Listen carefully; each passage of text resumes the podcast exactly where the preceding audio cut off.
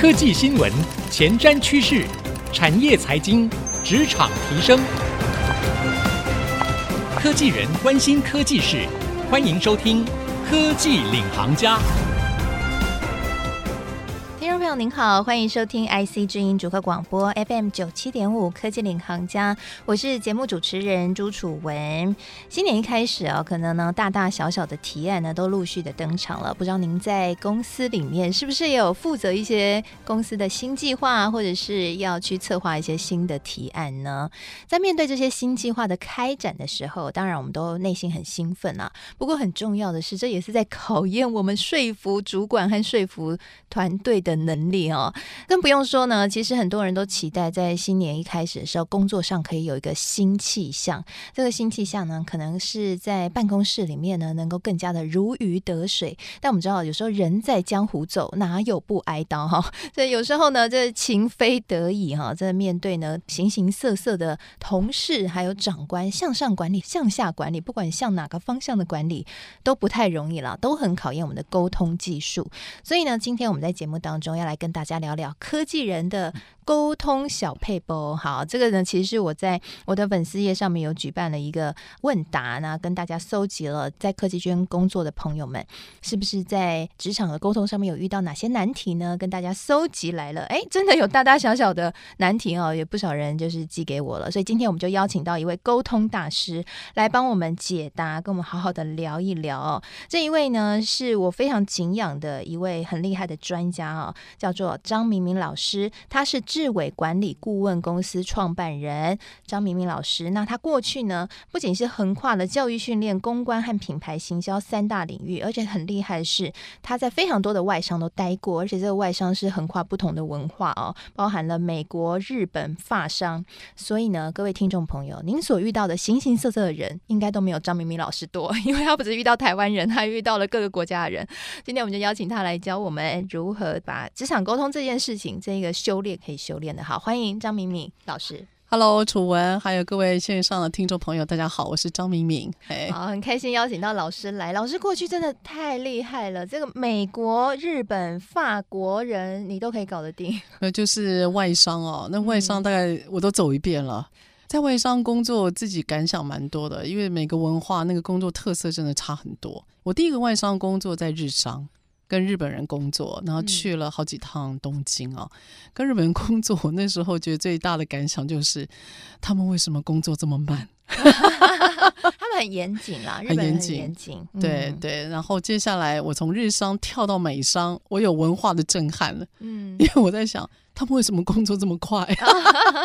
而且美国人沟通很直接，很直白。日本人沟通应该是很喜欢绕圈子，对不对？对，他会很客气，然后他在看日本人看表格看得很细哦，你会以为说这样讨论可以了吧？然后他回头再来确定一遍，所以那个来来回回，我还记得一张表格大概开了四个小时，就一页 A 四。天哪，这我真的没办法。我觉得我也没办法，所以我在我在日商的工作时间不长，嗯，呃，两年左右。然后我就觉得深深确定我不太适合这个文化，可是我的工作习惯是从日商开始出来的，嗯，对，我觉得那个很感谢日商，他让我磨了很扎实的工作基本的习惯啦、养成啊、细节啊、准时，我觉得这个还蛮重要的。嗯，那你这样去了。嗯这个美商之后，他们应该很惊讶，说：“哇，好严谨 的张敏敏啊！”他可能以为台湾人都这么严谨，是不是是日本人训练的？他就想说：“为什么你表格要会来会去，花这么久时间？”哎，刚开始真的文化冲击挺大的。嗯、可是美国人，美国人刚开始我比较不习惯的就是他们会称赞你。毫无认识的称赞你，You are so good, excellent。然后我心里想，哎，哪个部分 so good and excellent？我完全不知道。所以我只是觉得说，他们赞美的文化的确成为他们工作上很重要的一个算 DNA。后来也慢慢学会了，虽然没有那么刻意了，但也学会了。我觉得美国文化带给我的就是，我会习惯性去看人家正面的地方。哎、嗯，那相较于美国喜欢赞美别人，法国人听说是一个相对有批判性的民族，是吗？我觉得法国人哈，各位不要。被那个 Netflix 那个艾米丽影响了，我觉得法国人工作其实蛮严谨的哦，是啊，哦，而且他们还蛮习惯加班的，嗯，所以不要小看哦，真的跟电影演的不一样，对，可能可能是因为我之前在 L'Oreal 了，然后他们要全球嘛，嗯、但是我认识的法国人其实工作上是挺严谨的，嗯、他们不像日本人那么严肃，可是他们工作方式其实是偏日本的哦。对，他们偏日本的。然后他们在，比如说举个最简单的例子啊，比如在写 email 的时候啊，就一定要尽量少赘字，然后一定要 bullet point。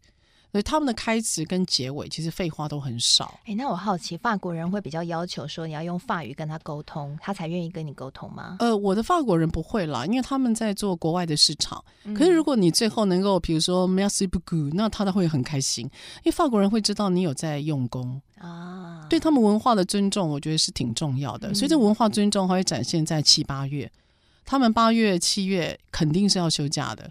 你不要在那个时候什么跑到哪里去，一定要找到他。他再怎么样，他不会接电话。哦，他一定要放暑假，就是他一定要放暑假，因为他觉得他工作了十一个月很辛苦，而且法国人因为在他们的国家纬度多半比较高嘛，所以他们享受到日照的机会比较少。他们认为有日照、有健康、有阳光，对他们是接下来十一个月的工作是有正面影响的。是，所以他们不准我们这些亚洲人常常晒太阳的我们去打扰他们欧洲在享受阳光的日子，而且他们的 family life 是很重要的。嗯，所以这个也算是一个学习了。是，哎，真的每个国家文化不一样哈。那台湾呢？我们回头来聊聊台湾。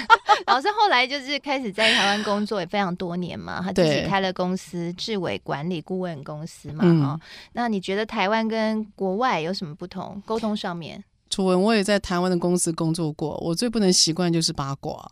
哦，我觉得小心情跟八卦实在太多了。嗯，可能听众朋友你听我讲话，应该知道我蛮直接的啊，所以我这个人也是废话不太多的。那我发觉台湾伙伴需要讲一些废话。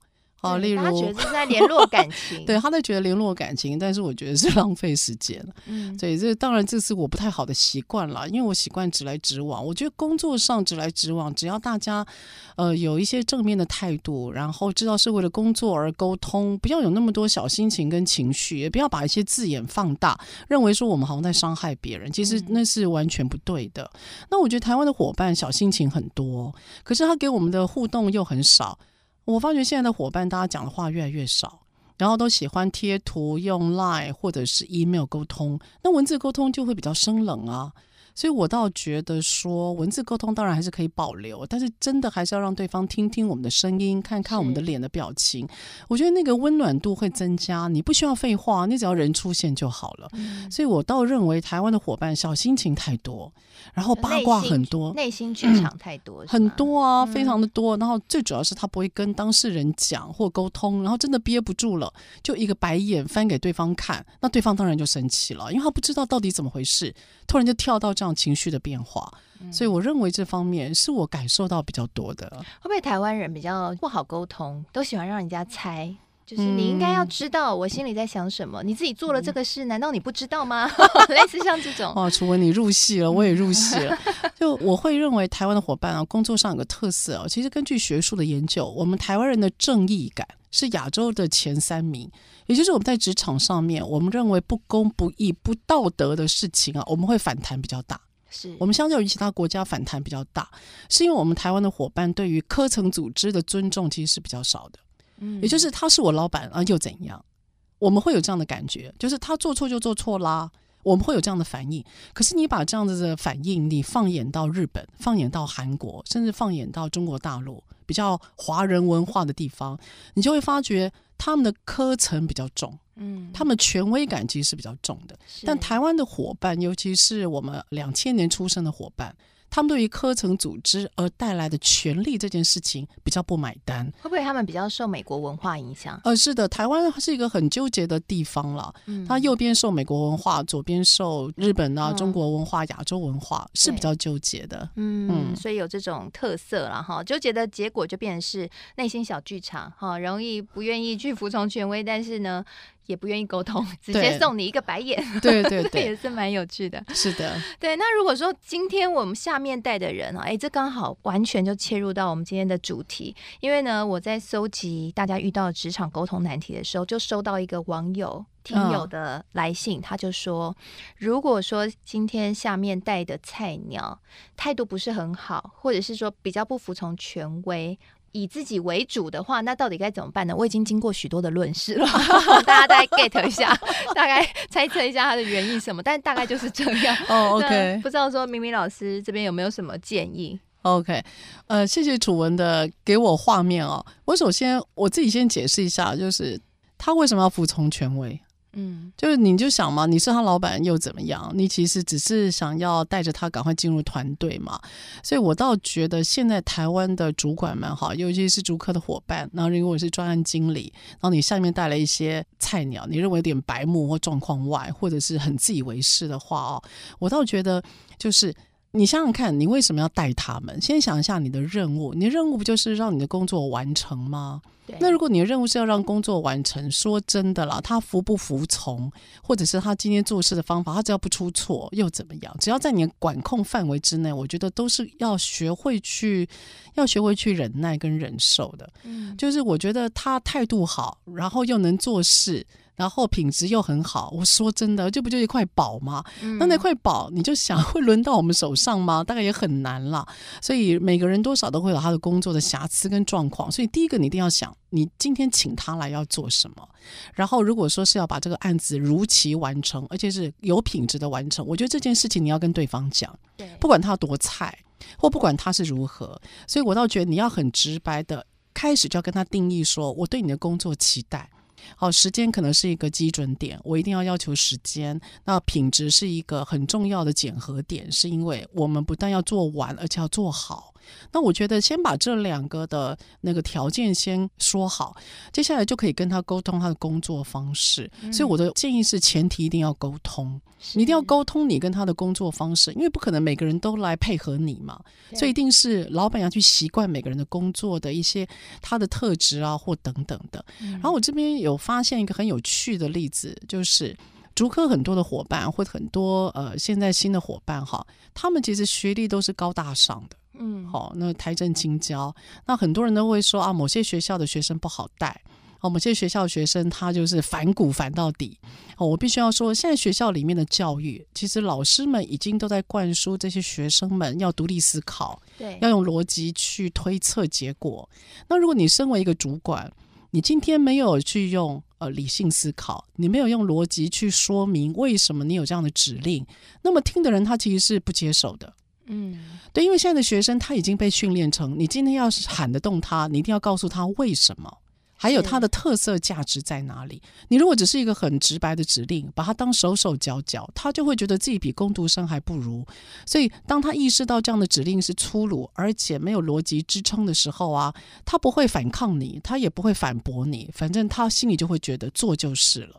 所以，老板们一定要知道说，你今天。如果要得到员工的认同，你一定要能够确定你的指令跟逻辑是合乎他们的想法的。嗯。然后你既然没有办法控制他们的脸部表情，也没有办法控制他的工作态度，那你何不就控制他的工作产出？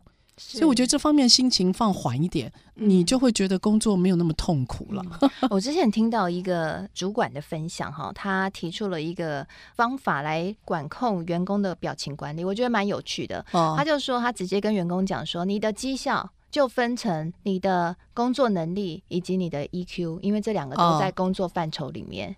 哦然后我是综合评比，合理合理。所以如果你跟长官沟通的时候一直翻白眼，而没有想办法去好好改善沟通绩效的话，很有可能你的考绩就会不好哦，会影响分红哦。这招行吗？对会不会太威吓？我我不知道他的那个 EQ 到底比例占多少了哈。嗯、但是我真的就是建议啊，如果现在听众的您，您是入职场大概是三年，就是毕业，不管是你大学或研究所毕业，大概是三年的工作时间以内的话哦。我觉得你现在最重要的任务就是你要养成你工作好的习惯，其中一个最重要就是你必须要能够让自己是一个在乎别人或者是有一定敏感度的人，但是又不会让自己的情绪过于起伏。嗯，所以跟人讲话对谈一定要用眼睛听，呃，用眼睛去听人说话，你不要用耳朵听，因为耳朵再怎么样你都听得到啊，因为耳朵是关不起来的嘛，就人的感官。是可是眼睛。我们在听的时候，一定要用眼神去做交流，用眼神去确定，也给对方一个讯息，就是我听懂了，或我没听懂了。因为对方会跟着我们的表情去决定他说话的内容，所以我觉得能够用眼睛去听，然后随时做笔记，接下来做确认，然后脸上呢带着一抹抹的微笑，然后呢有问题的话会客气的提出。我觉得这个是会让自己在未来职场，就是三年之后的你。你会比较平步青云吧？因为再怎么样，你今天会升迁，一定也要你现在的这个老板 OK 呀、啊。嗯，对，因为这是很基本的沟通能力了哈，一定要有的。对的。好，那刚刚呢，这个张明明老师有跟我们分享了，就是如果你今天刚好被 assign 要去带一个菜鸟，菜鸟又偏偏不太听你的话，常常给你这个面瘫的表情，该怎么办呢？哈，刚刚明明老师有分享了，其实很重要是，你可能也要站在他的立场去想。他在思考什么？然后呢，用有逻辑的方式把你的意向去传递给他，而不是直接把他当成一个小螺丝哦。然后呢，去命令他去执行任务。因为这个对于在科技业上班，大家可能学历都不错的哈，从小都天资骄子的，可能很难去 适应了哈。那休息一下，广告回来，我们继续来请教一下张明明老师。刚刚提到了这个人在江湖走，哪有不挨刀？好，那刚刚。特别聊到说，在沟通的时候，我们要面带微笑，我们要把眼睛打开开来听，也就是要看懂对方的情绪，还有他的一些 body language，以及跟他做一些交流。我们都做的这么好了，可是偏偏可能还是会遇到坏人，啊，要怎么办呢？休息一下，广告回来继续收听科技领航家。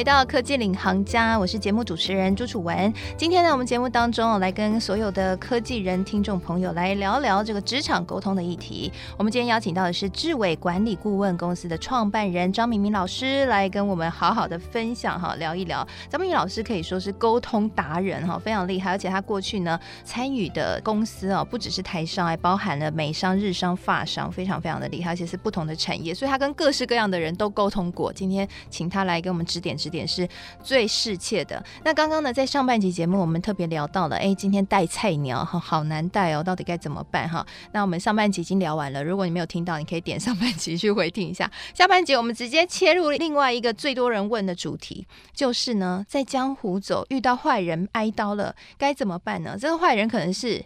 刚刚老师上半集有讲哈，台湾人很爱讲八卦，哎，不小心我就变八卦主角了。然后最后一秒我才知道哈，大家对我的眼神都怪怪的哈。嗯、那这时候我该怎么办呢？还有另外一种就是遇到，哎，真的有听到一个案例，我有个朋友，他呢就是他的同事跟他聊天，然后呢就故意问他一些，可能不一定是故意，反正他们就聊到说，哎，你对主管感觉怎么样？会不会觉得主管像每次？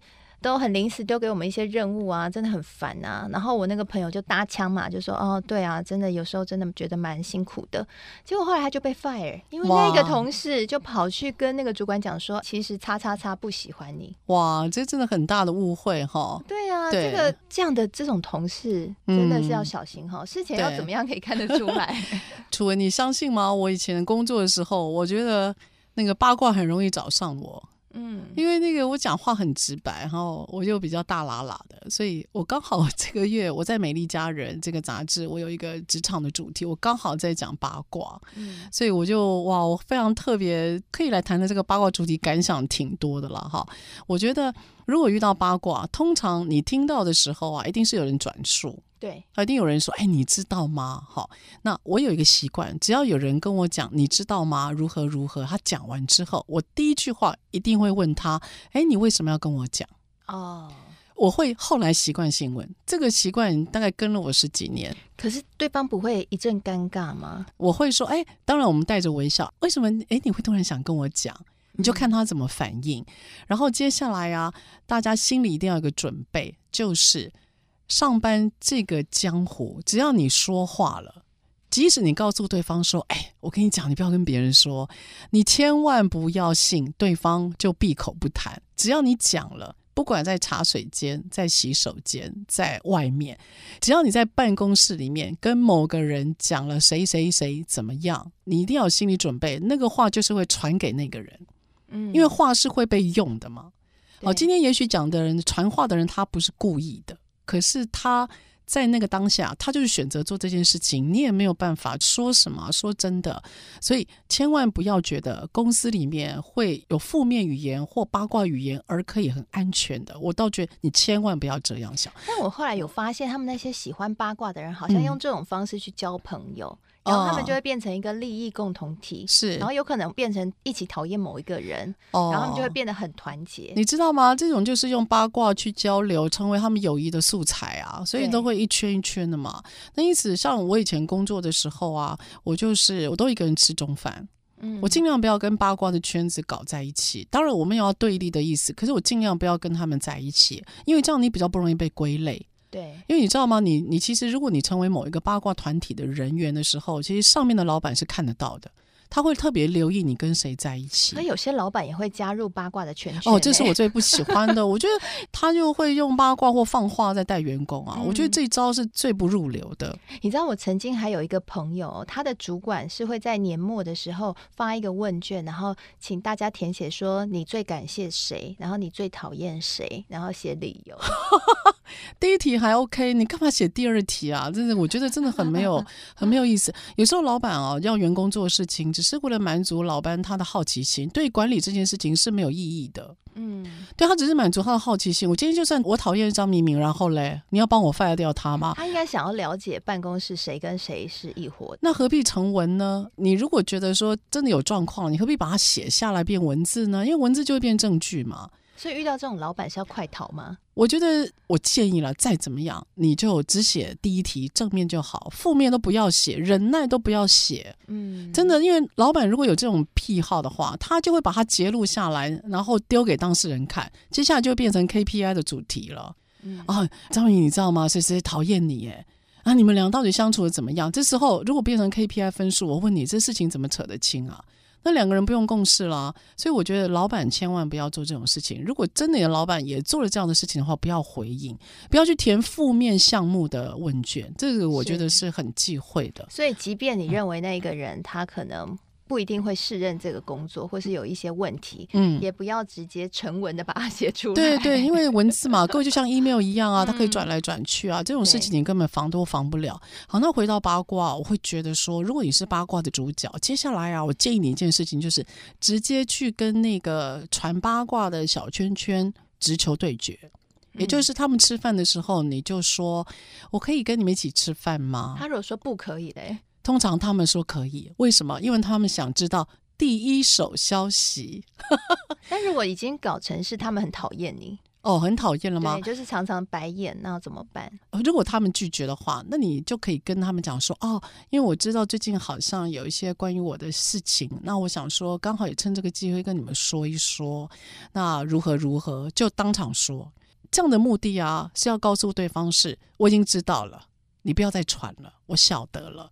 所以我觉得试出这个讯号，直球对决有它的必要性啊。嗯、啊，这是我试过的哦，当场吃饭超尴尬的。我还记得那时候，我跟我那个传八卦的小团体，然后那时候正在吃卤味，我就一块海带，就海带夹到嘴边，我怎么样都吞不下去了，因为他们那个眼神跟表情就超好笑的。我突然有一种享受那一刻的感觉，就是你看吧。你们在传，你不要以为我不知道，而事实是如何。所以我曾经是有做过这件事情的。后来那群人就不敢说我怎么样，可是也没有跟我很亲近就是了。嗯，那我 OK 啊。我觉得我本来就没有喜欢跟八卦的人在一起，所以消息就到此为止。后来我发觉有人在观察这群小团体，然后他们似乎对我有点不太敢碰，然后因此也影响了别人，也不太敢碰我。那我就发觉，哎。杂音好一点了，所以我有刻意去营造这样子我比较能接受的工作环境啊。是，所以还是要反击了。嗯、可是这样会影响后续的合作？工作上面倒还好，我就说留意一下情绪变化。我觉得面对八卦，如果你是当事人，你一定要注意，大家喜欢看疯子。大家喜欢看失控，你不要让他们有这个素材去发挥，因为本来没事的，然后你又失控，你又在那边哭喊说：“我真的，我真的很无辜，真的不是故意的。”你你如果情绪失控，它就会变成八点档连续剧，因此收看的人就会变多。所以那个情绪，包括眼神，包括音调，包括表情，你一定要掌控到一定稳稳的程度，但是又不能冷血到好像在背稿子。哦，哎，这其实很考验心智能力耶。